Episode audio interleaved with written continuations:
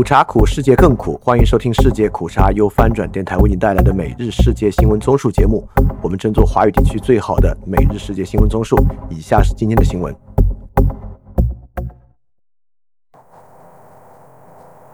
以下是今天六月十六日的新闻。首先是中国新闻，国务院总理将访问德法。中国国务院总理李强将从星期天起先后访问德法两国。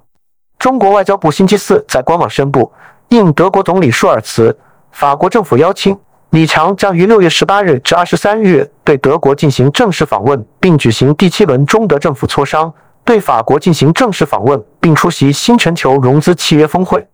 外交部发言人汪文斌在例行记者会上说，李强上任后首访首站选在德国。充分体现中国对中德关系的高度重视。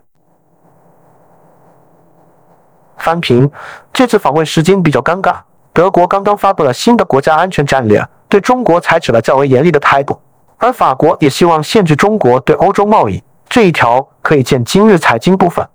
李强的外交能力之前并未得到验证，不知道是否可以在后继期对中国去风险化的西方策略中维持中国与欧洲的关系。下一条新闻：四川省长在解决就业问题时发表奇怪说法。中国四川省长黄强谈及就业问题时，鼓励四川企业在带动就业等方面展现更大担当，可招可不招的要招，可多可少的多招，可早可晚的早招。据澎湃新闻报道，黄强星期三在全省高校毕业生等青年就业创业工作推进会上说：“当前是暂时还没有找到工作的孩子们最需要帮一把的时候”他鼓励企业发挥自身优势，在加快发展的同时，用好就业支持政策，在带动就业等方面展现更大担当。他说，要全面摸清就业底数，不漏一人，并持续跟踪，促进市场化就业，全面落实惠企政策补贴，加大省重点工程项目以工代赈实施力度，加大机关事业单位、国有企业和基层医疗卫生、养老服务、乡村振兴等政策性岗位资源挖掘力度。吸引更多毕业生向基层一线、艰苦边远地区流动。翻评颠三倒四的发言，其中促进市场化就业一句和他说的其他东西根本就是矛盾的。不漏一人，持续跟踪是防疫用语，且对于就业问题根本不可能执行。前面认为企业当前要承担就业的风险，多招早招，甚至与经济原理相反。通过这样的发言。可见各地主政官员对就业问题其实没有什么实质性办法，采用的还是一套政府命令企业防疫式督导机制，既要又要的无效方针。下一条新闻：香港卫生局拒绝议员强制器官捐赠提议。香港一名立法会议员建议特区政府修改器官捐赠机制，使捐赠者申请表明的捐赠意愿具有法律效力。医务卫生局认为。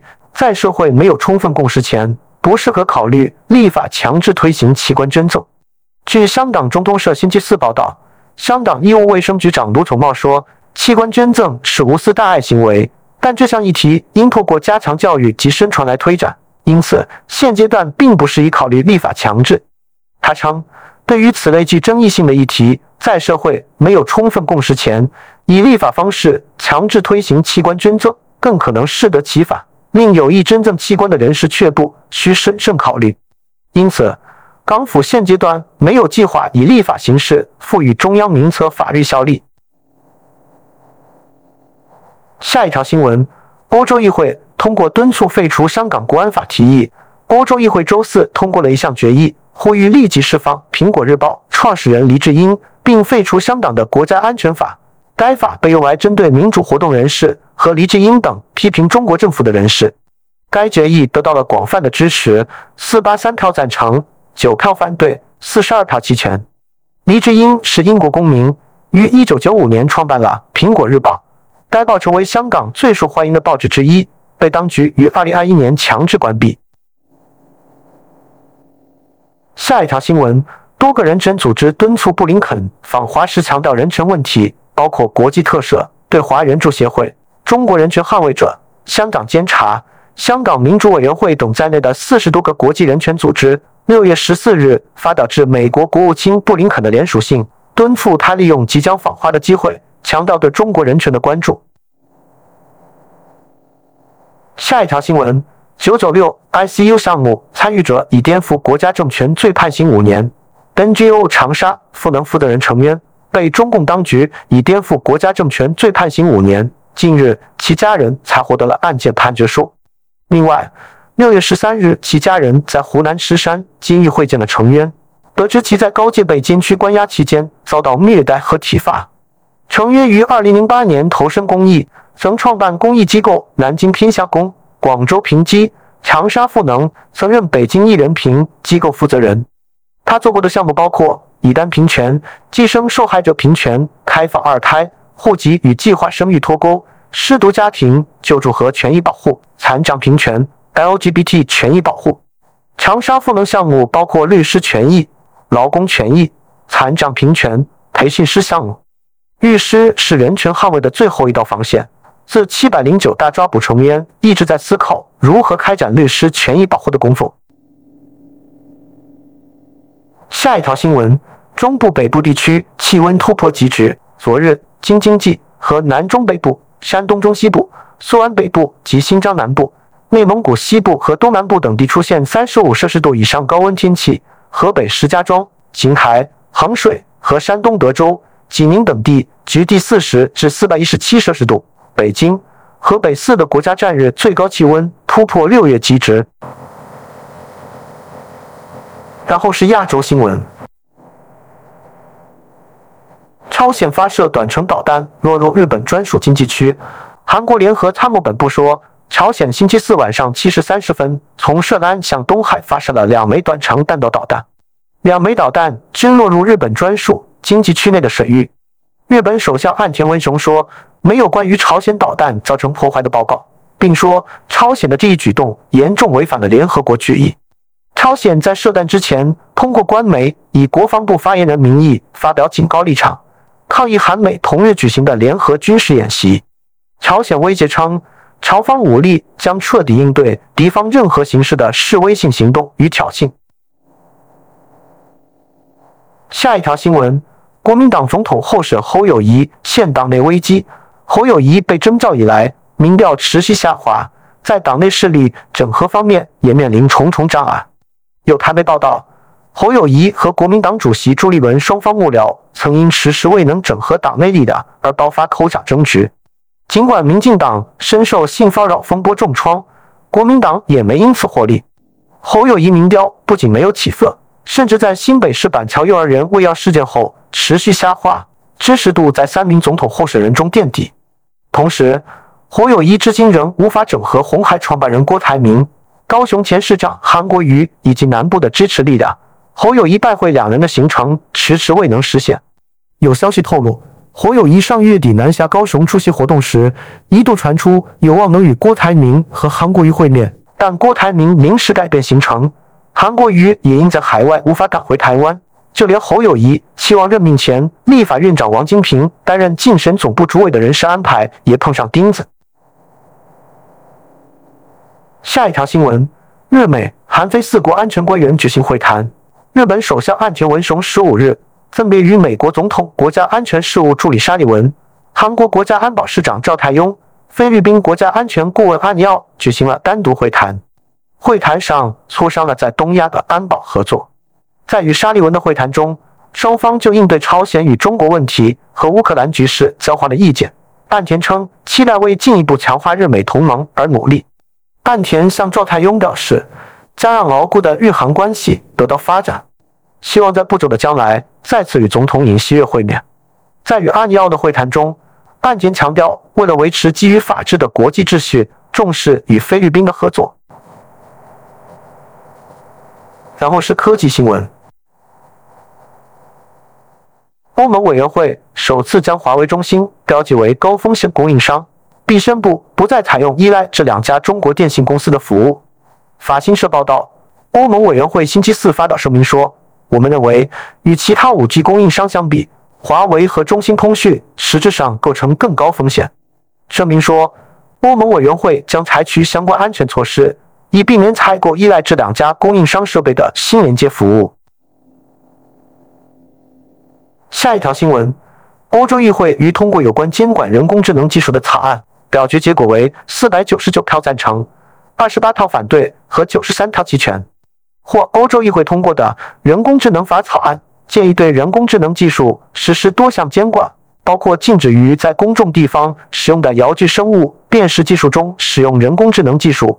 要求人工智能系统披露由人工智能技术生成的内容，以致定定风险制度，将可以影响选举结果的人工智能系统、使用人工智能系统的大型社交网络平台等列入高风险名单。下一条新闻：抖音计划在东南亚投资数十亿建立电商生态。其 CEO 表示：“从最初的一个只有一百人的小团队，我们现在在东南亚拥有近八千名员工。”我们还将投资数十亿美元。印尼有一百二十五亿用户每月使用抖音，是该应用在东南亚三百二十五亿用户的重要组成部分。大约有二百万人在抖音商城出售商品。我们关注财经方面。欧洲央行释放加息信号。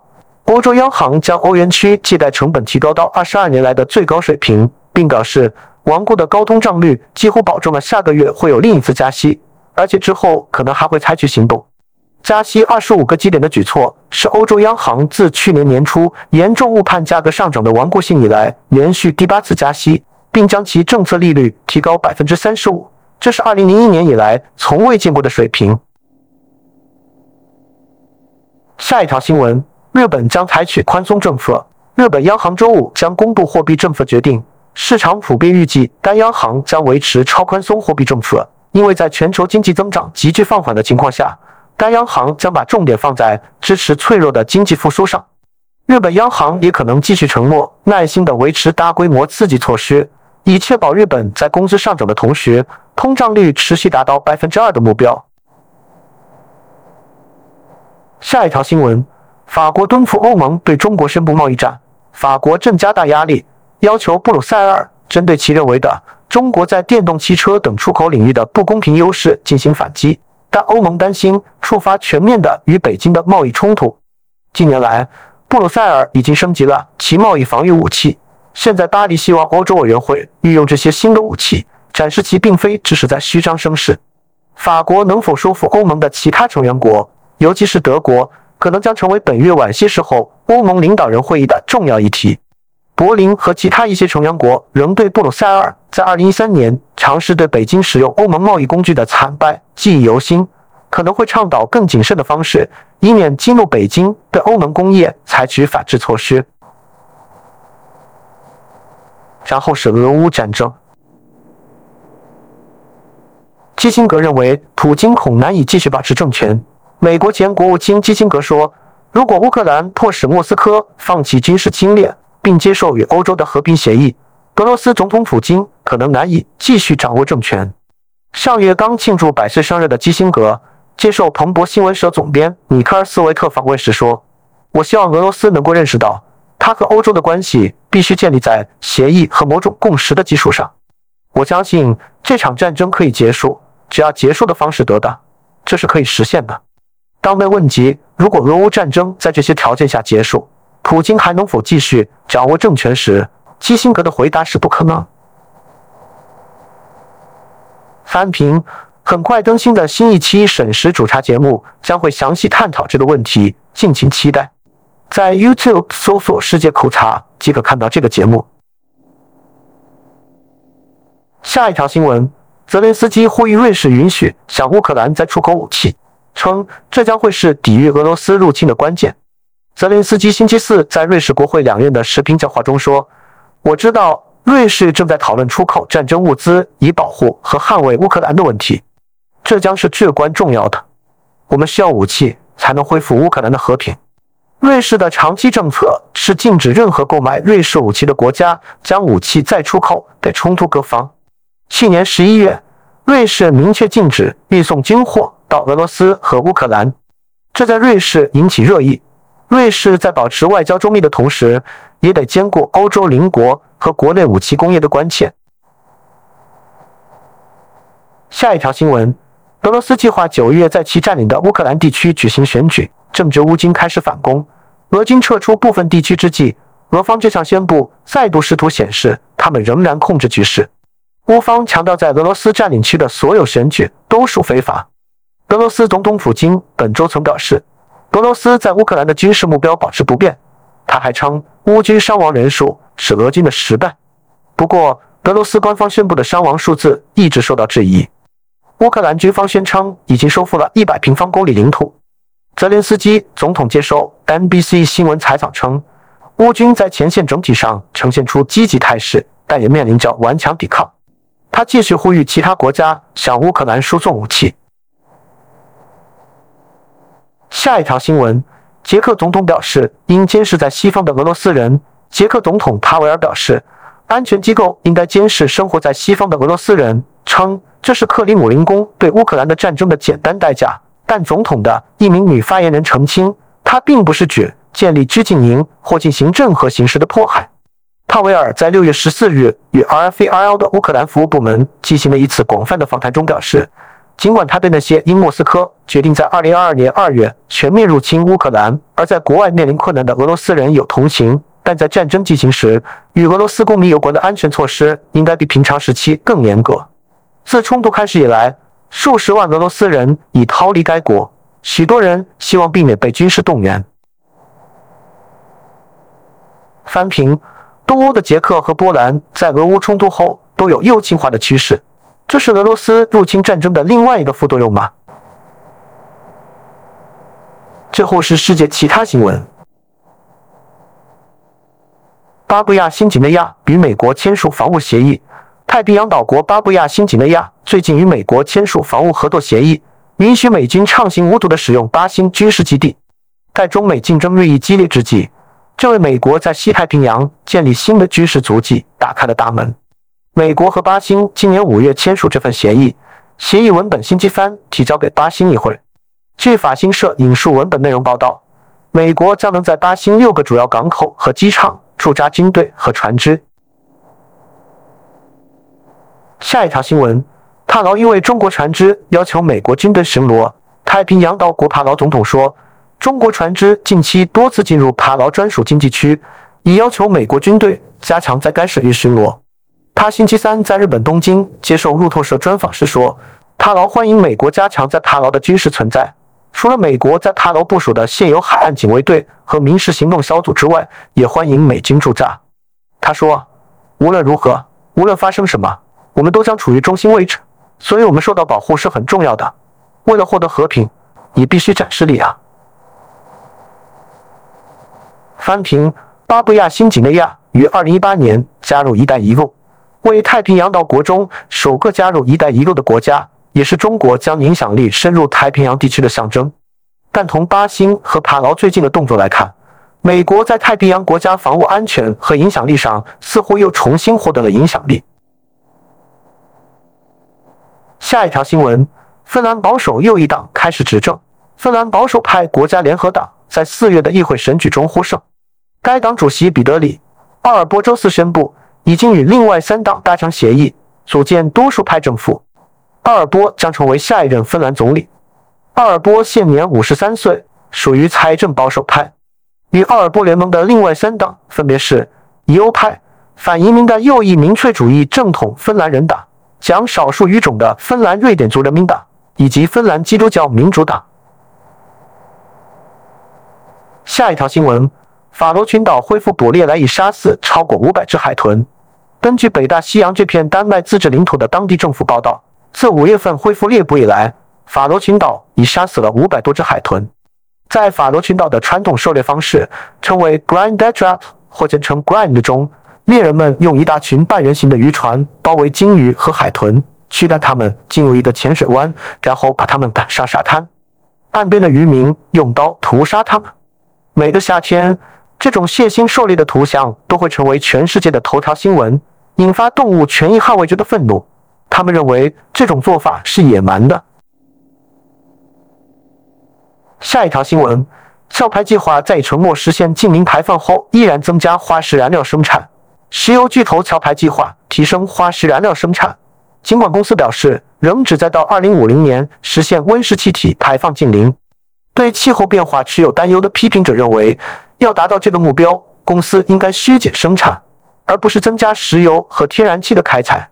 周三在纽约向投资者的一次演示中，壳牌高管表示，他们计划扩大公司的天然气业务。高管们强调，天然气在发电时排放的二氧化碳只有煤的一半，认为这仍然符合壳牌的气候目标。公司还预计石油产量将在本十年保持稳定，表示已经通过将一些业务出售给对手康菲石油，实现了到二零三零年减产百分之二十的目标。好，以上就是今天所有的新闻节目了，非常感谢你的收听，也欢迎在配创赞助范展电台赞助链接在 Show Note 中可以看到。那么苦茶苦，世界更苦，明天我们不见不散。